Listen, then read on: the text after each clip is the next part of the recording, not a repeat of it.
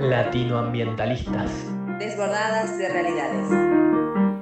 Hola a todos, estamos en un nuevo episodio de Latinoambientalistas y en el capítulo de hoy vamos a tocar derechos humanos y crisis climática. En este capítulo tenemos a tres invitadas súper importantes. Ellas son... Hola, yo soy Dom Jaramillo, tengo 21 años, soy ecuatoriana y soy estudiante de agronomía en Costa Rica y también soy activista climática para Fridays for Future y MOCO 26 y estoy súper feliz de estar aquí. Hola, mi nombre es Gabriel Lozano, yo soy colombiana, tengo 19 años, estudio ciencia política en la Universidad de los Andes y soy activista por la justicia climática en la universidad y en la capital de mi país. Estoy muy contenta de acompañarles el día de hoy. Hola, ¿qué tal? Me llamo Susi Rojano, soy de México, eh, tengo 18 años Estoy estudiando Ciencias de la Tierra en la UNAM y estoy igual muy contenta de poder estar aquí. Bueno, chicas, bienvenidas. Acá estamos también todas las que integramos latinoambientalistas. Y tomo la palabra para dar inicio al tema de hoy, que como ya mencionamos es derechos humanos y crisis climática.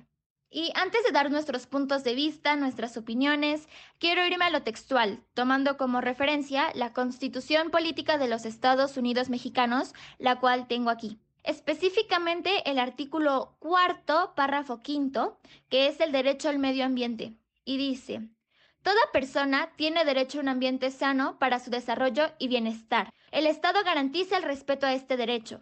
El daño y deterioro ambiental generará responsabilidad para quien lo provoque en términos de lo dispuesto por la ley. Y voy a dar más énfasis en la parte de ambiente sano para su desarrollo y bienestar porque es un hecho que para el gobierno el medio ambiente está muy lejos de ser una prioridad. Y esto definitivamente tiene repercusiones en nuestra salud, el cual también es un derecho humano que se encuentra justamente en el artículo cuarto, párrafo cuarto. Para ejemplificar todo esto, es muy visible em, el nulo control ante la contaminación producido por grandes empresas, fábricas, em, el poco control ante el uso excesivo del coche, la tala ilegal, eh, la contaminación del agua por residuos tóxicos y precisamente lo que está pasando actualmente en Argentina, que es el desinterés hacia los terribles incendios. El hecho de que sofocarlos sea un proceso sumamente lento es gravísimo para nuestra salud, ya que todo lo que produce lo respiramos. Y como segundo punto está la parte de el Estado garantizará el respeto a este derecho. Y ahí viene otro dilema, porque el gobierno está totalmente desinteresado. Y un claro ejemplo son sus construcciones en áreas naturales. Lo más preocupante de todo esto es que realmente tenemos la forma de, exigirlo, eh, y no lo hacemos, ya que sí existen varias leyes ambientales que regulan o prohíben las situaciones que, que anteriormente mencioné, tales como la Ley General del Desarrollo Forestal Sustentable, Ley de Desarrollo Rural Sustentable. La cuestión es que es muy fácil tener leyes, lo difícil es cumplirlas. Entonces, bueno, después de esta introducción, me gustaría saber cómo se maneja todo esto en sus países. Cuéntenme, cuéntenme. Oh, bueno, yo igual que Frida, soy de México y pues justo lo que decía me llegó mucho porque realmente eso es lo que sucede. Hay muchas leyes aquí, pero no se respetan y han habido como proyectos que quieren promover en los que eh, pues justamente están atentando contra el medio ambiente, como lo es el proyecto del humedal de Xochimilco o lo del tren Maya, o en algún momento cuando se quiso recortar el presupuesto de la CONAN, que es como la organización que se encarga de, proteger ciertas áreas naturales. Entonces, eh, eh, pues concuerdo mucho con lo que ella dijo y con que hay leyes, pero no se respetan y esa es la parte complicada. O hay veces que se respeta como lo básico y entonces pues, las empresas buscan como seguir haciendo lo que quieren con, pues, como basándose en otras cosas y, tratando de no romper ninguna ley, pero de todos modos siguen contaminando. Entonces, eh, pues así están las cosas acá, como Frida ya lo dijo. Y no sé, en, en otros países, qué tal esté la situación. Bueno, pues a mí me gustaría em, intervenir un poco al respecto de la situación de los derechos humanos y ambientales en mi país. Em, bueno, de primera mano quiero decir que yo creo que la, la, crisis climática no es como tal una prioridad para los gobiernos de la región latinoamericana porque en su mayoría piensan que hay problemas sociales, económicos, políticos más inmediatos y que requieren pues respuestas eh, inmediatas a sí mismo. Entonces, lo que ellos no dimensionan es que todos estos problemas, como por ejemplo las desigualdades, como por ejemplo la falta del acceso al agua potable, se ven agravados con la situación medioambiental pues, que se vive en toda la región. Entonces, yo creo que la, la crisis climática debe ser tratada de forma fundamental, de forma eh, transversal y debe ser parte de las agendas públicas de, de todos los gobiernos latinoamericanos, porque eh, no solo vemos las consecuencias que, afecta, que afectan en todas partes de, del continente, que son graves y directas a los, a los derechos humanos Em, sino que también estos efectos, em, digamos, de los eventos naturales extremos que suceden en, en, toda la región y la forma como implementan las, las medidas de respuesta, por ejemplo, las medidas de mitigación o de resiliencia contra el cambio climático, priorizan principalmente el desarrollo económico y en últimas desprotegen los derechos humanos de, de las poblaciones más vulnerables de, de estas regiones. Entonces, eh, me gustaría llamar la atención al respecto de ello y pues hacer un énfasis en que eh, deberíamos de traer a colación que los derechos humanos y la crisis climática se vinculan muy fuertemente y de que estos gobiernos deberían tener una prioridad, eh, como prioridad en sus agendas tratar la crisis climática porque evidentemente las consecuencias se van a exacerbar una vez, una vez empecemos a ver estos eventos em, climáticos extremos que no van a ser y que no se van a poder parar em, después de, de, siete años que ya nos quedan, ¿no? De acuerdo al, al, reloj, al reloj climático. Coincido totalmente y no sé, acá en Argentina la constitución dice que la población tiene derecho a un ambiente sano y por lo que tengo entendido en la mayoría de los países del mundo es así. Por eso es importante recalcar que si el derecho ambiental no se cumple, todos los otros derechos son amenazados porque el cambio climático repercute de forma negativa a los derechos a la salud, la vida, la vivienda, la alimentación, el agua potable, etc. Entonces, si no nos aseguran un ambiente con las condiciones que deberían tener, no nos pueden asegurar los otros derechos porque van de la mano. Un ejemplo para mostrar esto son todos los pueblos con enfermedades gracias a que los fumigan con agrotóxicos o las personas con plomo en sangre porque el agua que toman está contaminada y justamente no les aseguran el agua potable. Entonces creo que un ambiente dañado hace que se vulneren todos los otros derechos. Acá entra la importancia del acuerdo de Escazú, Para que dejen de tomar decisiones a nuestras espaldas y poder exigir que las cosas sean de otra forma. Acuerdo al 100% en el aspecto en el que, bueno, finalmente eh, los derechos eh, están entrelazados. Justamente mencioné el derecho al medio ambiente, está relacionado con el derecho a la salud, eh, el derecho al agua, el derecho a la alimentación, el derecho a la cultura física. Entonces, bueno, al final, si nos damos cuenta, todos tienen una misma importancia. Estoy completamente de acuerdo y quería aportar mi punto de vista, eh, que es un poco más amplio porque soy ecuatoriana, pero ahora vivo en Costa Rica, entonces tengo como dos perspectivas bastante diferentes en este momento. Y en Ecuador he crecido viendo como en la Amazonía de mi país, por ejemplo, hay múltiples proyectos extractivistas y lo último en lo que el gobierno piensa es en, en apoyarlos, en, en, en, no permitir que este tipo de cosas sucedan, pues nuestro Producto Interno Bruto en su mayoría proviene del petróleo que es extraído en esta área. Mientras que en Costa Rica he visto muchísimas cosas diferentes eh, en un sentido positivo y es algo que me enorgullece y me pone muy alegre y desearía que, que, todos pudieran firmar a este acuerdo, que es el acuerdo de Escazú que se, que se propuso el año pasado aquí, eh, justamente en, en, San José, Costa Rica, en Escazú. Pero aún así, aunque hay miles uh, de, de, leyes y reglas, como ya lo hemos hablado, en este momento en Costa Rica se está intentando aprobar una ley que permita la pesca de arrastre, lo cual afecta ah, profundamente a los fondos marinos y a los pescadores de Costa Rica. Y también se está intentando aprobar, aprobar una ley extractivista para empezar a hacer excavación petrolera en algunas ah, áreas indígenas de Costa Rica. y, son cosas que están pasando a pasar de estas múltiples leyes que estamos hablando y creo y que todos estamos de acuerdo que es ahí donde viene la importancia del acuerdo de, de Escazú y de la ratificación del mismo.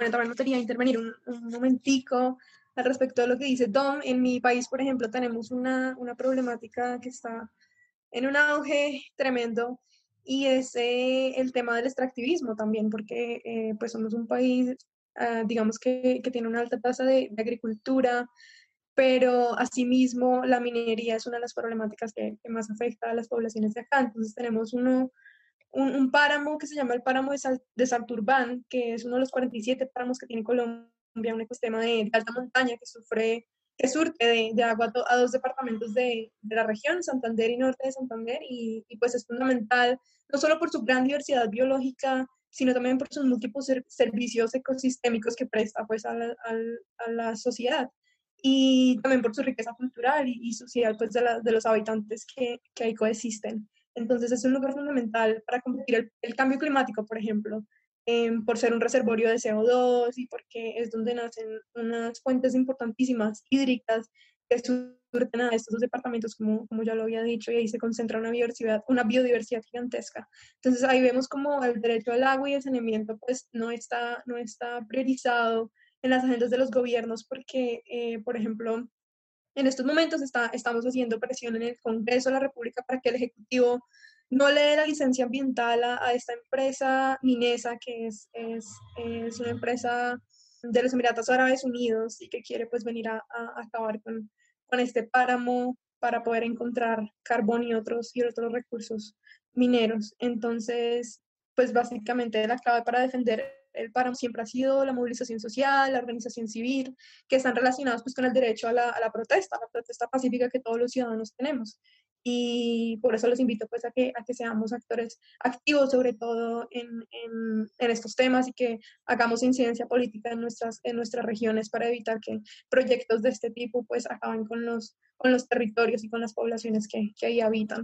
Sí, creo que algo importante para entender acá es que América Latina desde siempre fue una región sobreexplotada para aumentar la economía de otros países y continentes y que como es una zona tan rica de biodiversidad, nunca se le prestó atención a cuidarla. Lo único que se ve siempre es que es un recurso natural, que me puede dar más plata, entonces no me importa explotarla de forma intensiva hasta agotarla, porque ya está, ya llené mis bolsillos. Y junto con esto siempre se vulneran los derechos de todas las personas que vivían y viven acá como los pueblos originarios que más de una vez fueron desplazados de sus tierras, la misma tierra que les proporcionaba todo lo que necesitaban para vivir. Hay que prestarle atención a eso porque no es algo nuevo, pero tampoco se está intentando cambiar. Y los que tienen el poder y la información para hacerlo generalmente miran para otro lado. Y solo es una minoría las que siguen exigiendo cambios, pero no se encuentra una respuesta.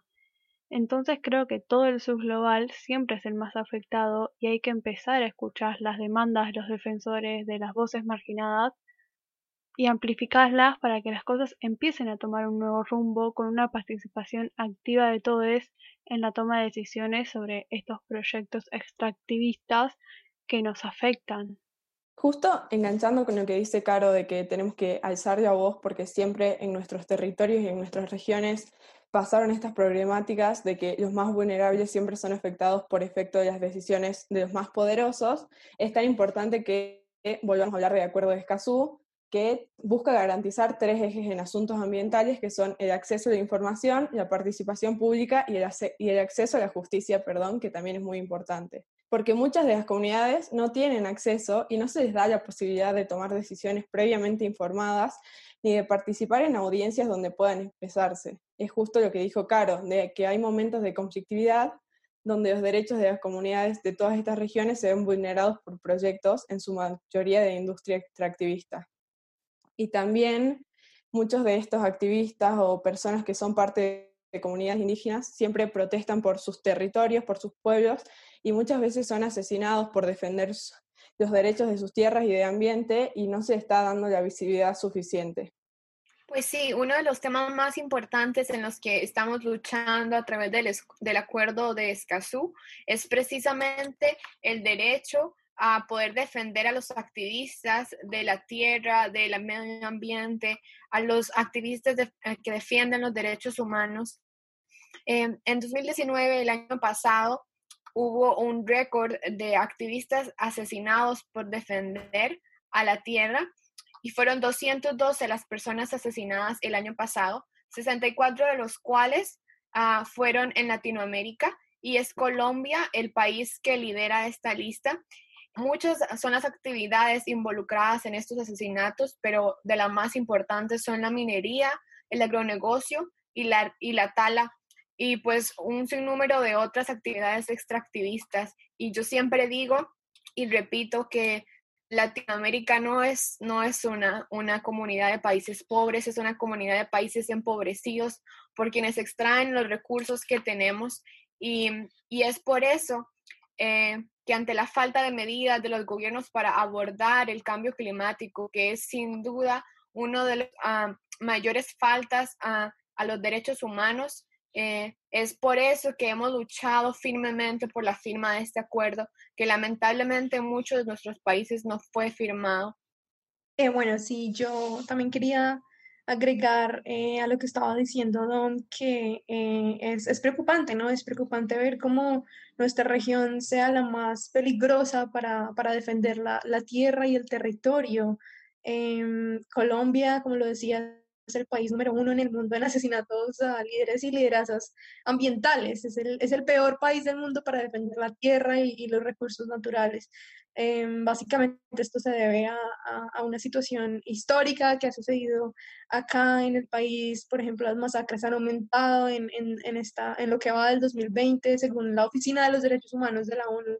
Eh, esto es básicamente causa y consecuencia de la crisis climática, porque la violencia está vinculada con la disputa del territorio y la crisis, la crisis climática, la crisis por los derechos humanos y la lucha por los recursos que son cada vez más escasos son detonantes eh, precisamente que agravan los niveles de violencia, porque se pierden las tierras, los hogares, hay desplazamiento, se violan derechos, etc. Entonces es, es de verdad difícil ver cómo esta situación ocurre en, esta región Em, que es tan rica de recursos y que debería ser, por el contrario, pues em, una de las, de las líderes en, en, el, en el, cuidado de, de, de la naturaleza y, y de, los ecosistemas.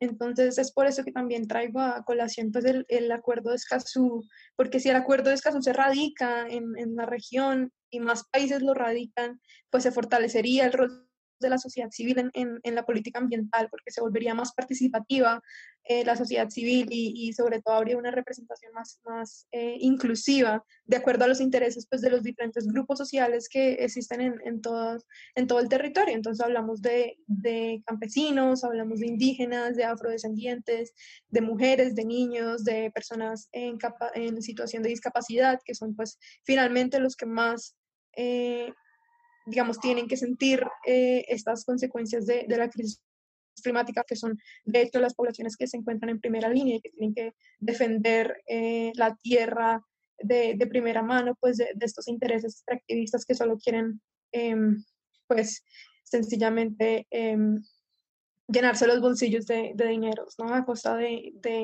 lo que hay en, en nuestro continente.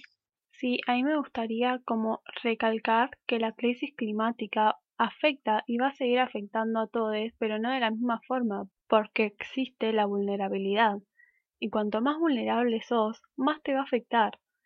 Entonces, que los gobiernos no tomen medidas para reducir esta crisis, siendo ellos los que tienen el poder y la información para hacerlo, es la mayor violación a los derechos humanos no solo de las personas que están vivas hoy, sino también de las futuras generaciones. Ah, sí, Ah, de lo que mencionaban hace rato, justo de las, eh, de las personas que tristemente son asesinadas debido a expresarse, es justamente también un derecho, que es justo lo que estamos hablando, que es la libertad de expresión. Entonces, pues es horrible que justo no hayan respetado ese derecho. Eh, y justamente el acuerdo de Escazú también promueve eso, promueve proteger a esos defensores del medio ambiente, proteger a esas personas que realmente no están haciendo nada malo y que además, todo lo contrario, están haciendo un bien y están buscando eh, hacer algo para mejorar la situación, justo como decía Caro, no solamente de, de las generaciones futuras, sino también de las generaciones actuales, porque, este, como decía Caro, hay muchas personas vulnerables que incluso actualmente ya están viviendo las consecuencias del cambio climático. Y en cuanto a, justamente ese tema, está pues también la igualdad de acceso eh, para todos a, la justicia climática, ¿no?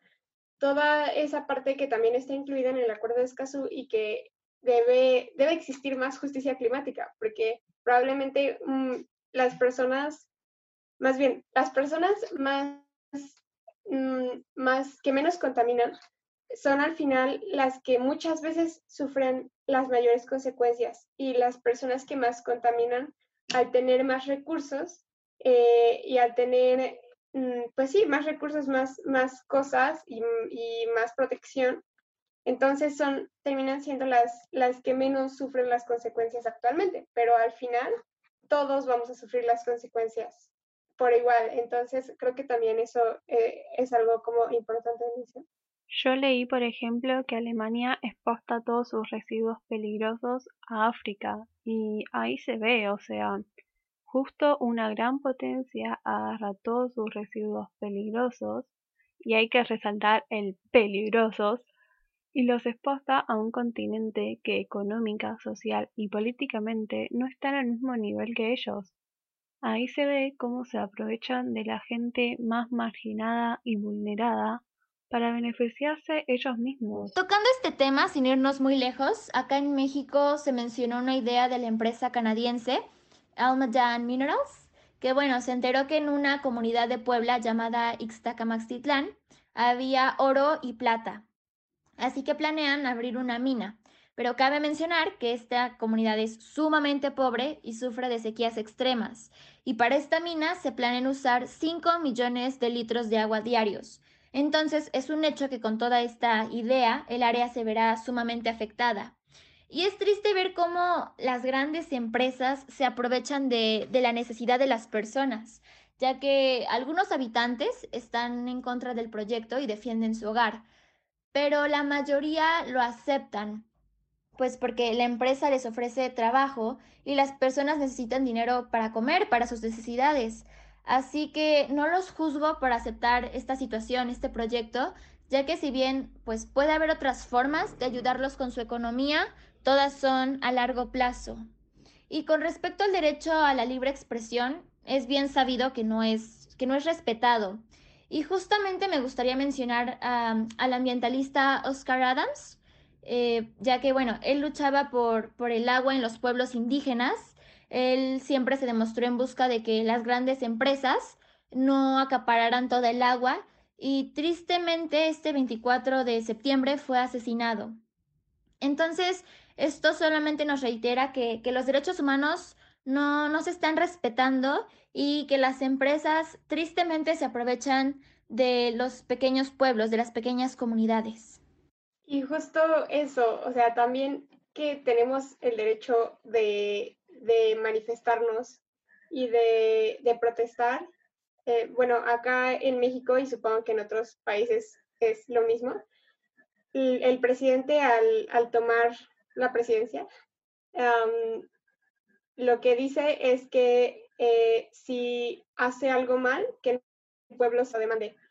Y la verdad es que justo eso debería, bueno, debe pasar, en todo el gobierno. O sea, si el gobierno en realidad por completo no está haciendo algo bien, está bien que, el pueblo se manifieste entonces y busque eh, demostrarle que no está haciendo algo bien, porque sencillamente sin pueblo no habría gobierno. Entonces, el gobierno tiene que también seguir todo lo que les dice el pueblo, porque el pueblo sabe también, sobre todo en estos temas, qué es lo que les conviene en su propio bien y como estamos hablando de los derechos, pues, seguir también los derechos que se plantean. Precisamente, eh, para mí es, es muy impactante el hecho de que tenemos toda una constitución con muchas páginas y en cada una tiene artículos, párrafos, derechos. Entonces, para todos los que nos están escuchando, Si en algún momento tienen, tienen tiempo libre, están aburridos, tienen curiosidad, los invito a que, a que lean la Constitución, ya sea en internet o compren, o compren el libro, porque es realmente, es realmente impactante el hecho de que tenemos tantos derechos y que si se cumplieran viviríamos mejor, ¿saben? Viviríamos todos mejor si los derechos se, se respetaran. Pero no es así. Y lo que podemos hacer es informarnos, conocerlos y poder exigirlos exigirlos y así ya no nos verían la cara. Entonces, no importa del país que sean, lean su constitución y conozcan cuáles son los derechos que tienen. Eh, porque, bueno, como dicen, el, el saber es poder. Bueno, no sé si así se diga, pero el hecho es que informados podemos, podemos exigir. Los invito a leer la constitución. Sí, y lo que dijeron, por ejemplo, en mi país, que es Bolivia, también me estoy dando cuenta que se firmó ese acuerdo de Escazú, pero que no se da mucho a conocer. Por ejemplo, yo hasta después de algunos meses no, no sabía ni que se la había aprobado, porque recién se la aprobó en el año 2019, porque el expresidente también hizo una ley que aprobaba el uso de fuego en recursos naturales, y por eso se hizo grandes marchas para que se apruebe el acuerdo de Escazú, que por suerte sí se dio, pero y también de lo que dijeron, que a veces las grandes potencias o las empresas abusan de pueblos que tienen poco dinero por ejemplo, en mi departamento, somos un departamento que desgraciadamente no tenemos dinero, sufrimos de eso y pues tenemos eh, el mayor petróleo, o sea, en todo el país. Tarija es, un departamento que tiene el mayor petróleo. Entonces, por eso es que la mayoría de las empresas vienen y explotan aquí. Aparte de explotar y destruir, quieren también eh, avasallar con territorios naturales que tienen. O sea que empiezan a buscar en todo Tarija territorios que tienen eh, petróleo, sin importarles si son recursos naturales o si viven familias ahí, y quieren desalojar a todos, desalojar a animales, desalojar a familia para seguir eh, llevándose el petróleo. El año pasado, o creo que un poco más, eh, había un lugar que es Tariquía, que tiene bastante, bastante petróleo, pero es un recurso natural donde hay mucha variedad de animales y plantas únicas que esta empresa quería destruir todo esto por sacar el petróleo, ofreciendo también eh, trabajo. Y como sabemos aquí en mi departamento, como les dije, somos escasos en eso. O sea que yo pienso que el que debería de, no sé, hacer más empleos, buscar formas de, de ayudar a los desempleados es el gobierno. Y pues mi departamento, las personas se unieron en marchas para no dejar que esa empresa entre y destruya Tariquía. Entonces yo pienso que, no sé, nos pusimos refirmes para que no pase eso de una destrucción en un recurso natural, pero es dado y en muchos otros departamentos se da que esas empresas se salen con la suya y sí destruyen recursos naturales y, ecosistemas. Entonces yo pienso que el gobierno es el que debería primero ayudar a la economía para que las grandes empresas no traten de abusar de nosotros por el hecho de no tener dinero, o otros países también. Entonces yo pienso que el gobierno es el más eh, autorizado y calificado para arreglar los problemas de, los pueblos en crisis climática y en empleo también, en economía.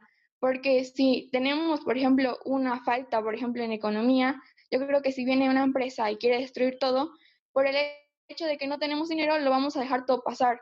Y también lo que dijeron eh, eh Zoe, que están tratando de escarbar en un cerro minero, pues eh, esto pasó ya hace muchísimos, muchísimos años en Potosí, que es un departamento.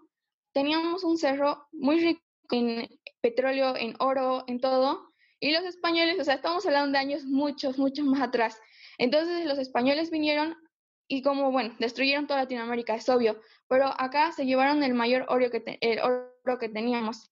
Este eh, departamento pasó de ser el departamento más rico de tener la cantidad de oro ahora ser un departamento pobre que no tiene absolutamente nada. Y al ser de altura no se cultiva mucha agricultura y no tienen para nada dinero. Entonces ahora siguen tratando eh, empresas de ir y seguir eh, destruyendo ese cerro, de seguir sacando todo, porque no tienen dinero. Entonces, y los comunarios de ahí dejan y permiten todo por el hecho de no tener dinero.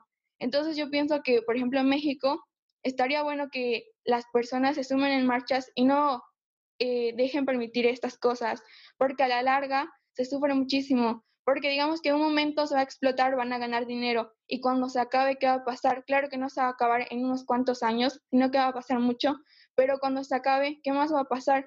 O sea, esto de querer ganar con oro, y con explotaciones, solo va a durar un tiempo, cuando en realidad podrían estar haciendo otras fuentes de empleo. Bueno, sí, justo nada más para comentar tantito lo que Marlene decía.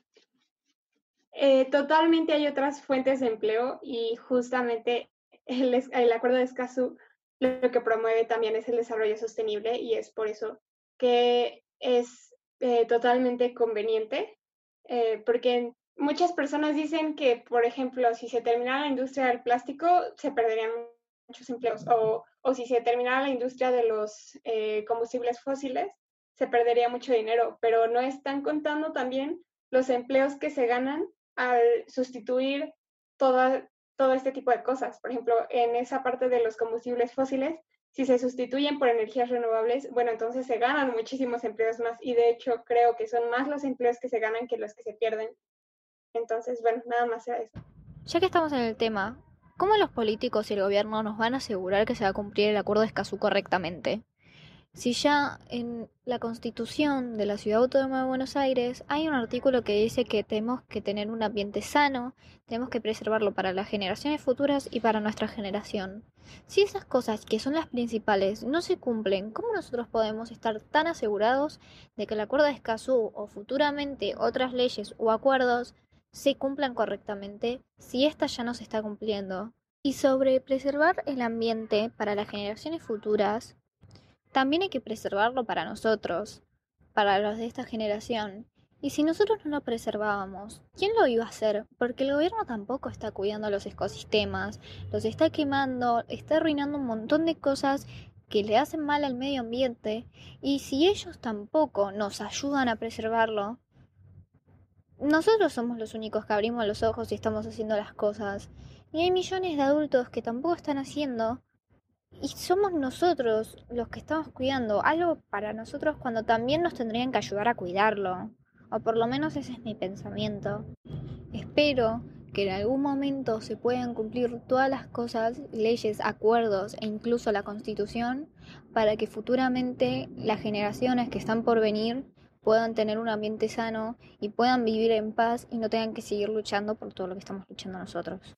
Creo que justamente es nuestro deber, aunque en realidad no tanto, porque la mitad de acá somos adolescentes, pero bueno, exigir que se cumplan las normativas y estar al tanto de todas estas cosas.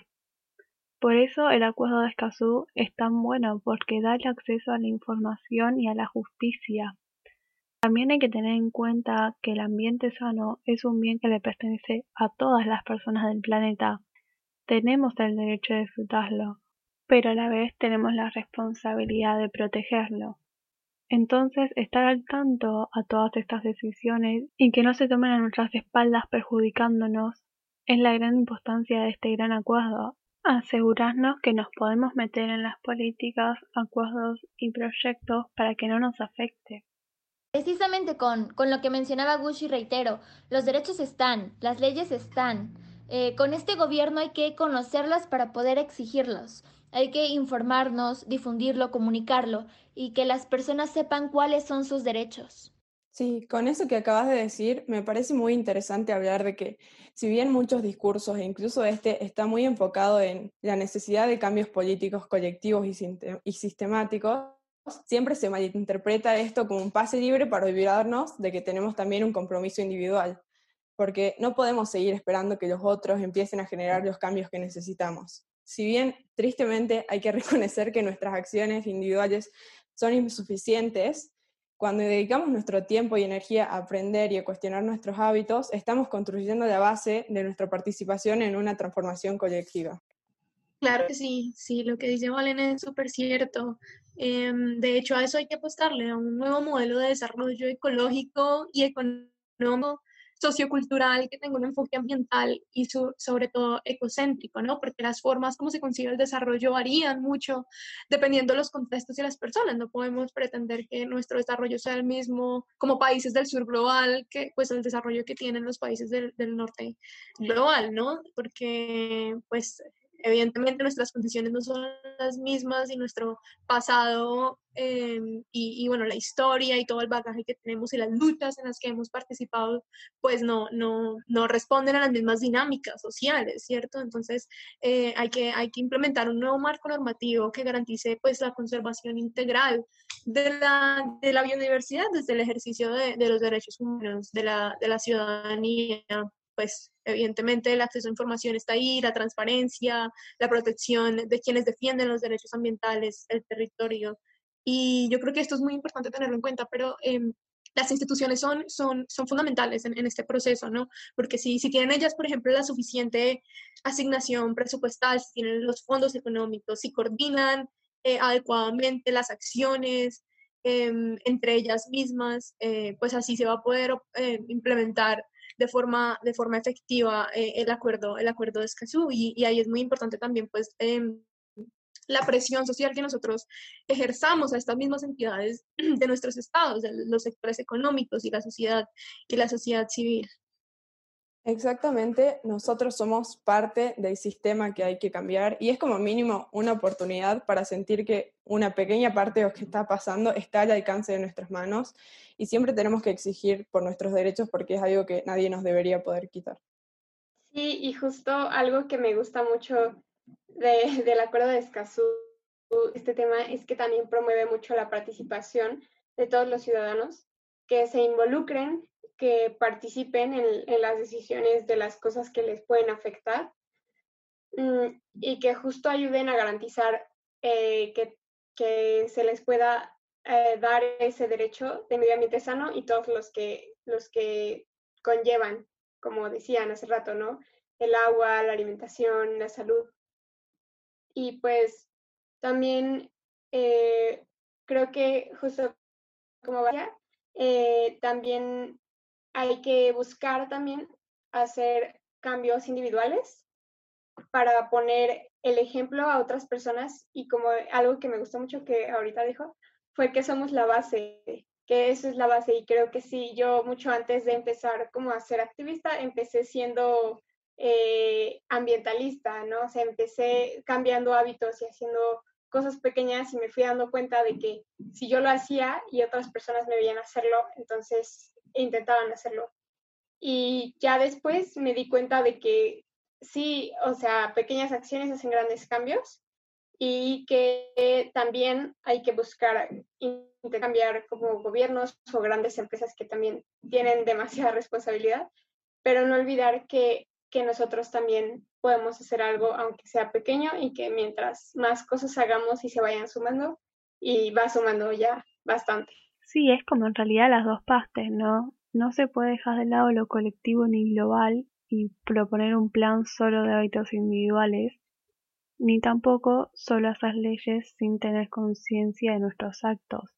Creo que la salida es justamente ese equilibrio entre las dos áreas. Claro, lo que hay que hacer es no olvidar ni uno ni otro, sino buscar una relación entre ambas, eh, cuando lo local y lo global, lo individual y lo colectivo estén juntos y no se adhiera uno ni se excluya lo otro.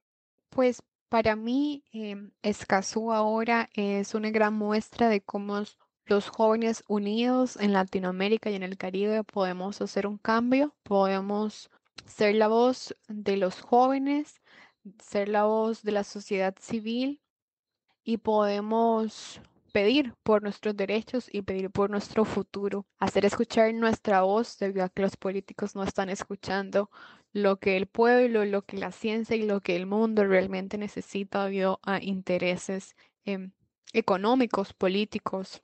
Es importante que todos eh, sepamos que es necesario ser actores primordiales y participar en la toma de decisiones que tienen un gran impacto en nuestra sociedad, como es el acuerdo de Escazú, pero también es muy importante eh, participar en otro tipo de eventos de educación climática, de justicia climática, que es súper importante para nosotros los jóvenes, que muy pronto seremos adultos y que debemos cambiar y necesitamos que sea urgente, eh, que todos estos problemas ambientales y de cambio climático que están afectando a nuestros países, especialmente al sur global y al Sudamérica, necesitan de cambios urgentes. Es por eso que hoy tengo una invitación para todos hay una invitación abierta para representar a todos los países eh, que pertenecen a las Naciones Unidas en un evento eh, que se llama MOCO 26 y será una conferencia virtual debido al posponimiento de la COP26 que eh, tendrá lugar el, en 2021 en noviembre en Glasgow. Por eso quiero invitar a todos los jóvenes de Latinoamérica, del Caribe y del mundo a representar a sus países, a aplicar a través de nuestra página web moco.org slash delegates application, a seguirnos en nuestras redes sociales arroba moco26 y en el link de nuestra biografía pueden encontrar nuestra página web, pueden encontrar la aplicación para ser delegados y algunos otros llamados que tenemos hacia ustedes. Invitamos a todos los jóvenes activistas de Latinoamérica a ser parte este, de esta gran oportunidad de unirnos como estudiantes y como jóvenes latinoamericanos y del mundo para escribir eh, y dar un gran paso importante como comunidad a través de las declaraciones que realizaremos al final de la conferencia y que, que lucharemos porque estas declaraciones lleguen hasta la COP26. Están todos completamente invitados a participar. La aplicación eh, cierra este sábado, así que los invito a todos a que completen este formulario en línea. Les tomará tres minutos y están todos, todos invitados a las actividades que tenemos preparadas para ustedes y para y para la juventud del mundo. Juntos podemos cambiar el mundo y está en nuestras manos hacerlo. Muchas gracias Don por contarnos de este super evento. Es vital que los jóvenes que hoy en día estamos ahí todo el tiempo exigiendo tengamos un espacio y mostrar que tenemos algo para decir, que tenemos cosas para proponer y que por yo tener 16 años no soy menos importante que los políticos de 50 básicamente mostrar que tenemos una voz y que es muy fuerte. Bueno, yo para concluir, eh, ya lo mencioné muchas veces, pero creo que en este tema es algo muy importante. Tenemos derechos y si el gobierno no los respeta, luchemos por ellos, ejerzamos nuestros derechos. Tenemos una voz y si no nos escuchan, la podemos alzar. Eh, los invito a que investiguen cuáles son las situaciones actuales, qué está pasando en su país, en el planeta y también investigar cuáles son nuestros derechos humanos. Bueno, y para terminar, ¿alguna quiere dar una recomendación, ya sea una canción, película, serie o demás?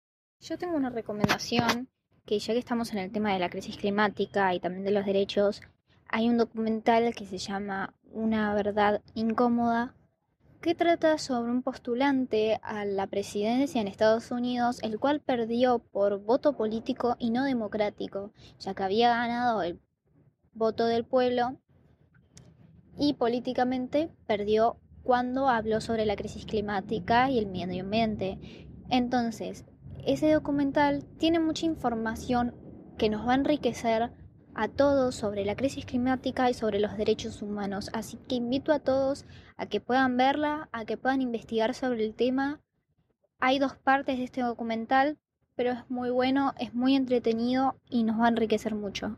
Para terminar, les recuerdo que nos pueden seguir en Instagram, estamos como latinoambientalistas. Y aprovecho para agradecerle a Susi, a Gaby y a Dom por su participación. Creo que se dio una charla muy linda y nada, gracias por estar y por escucharnos. Gracias a ustedes. Gracias. Gracias. Gracias. Chao.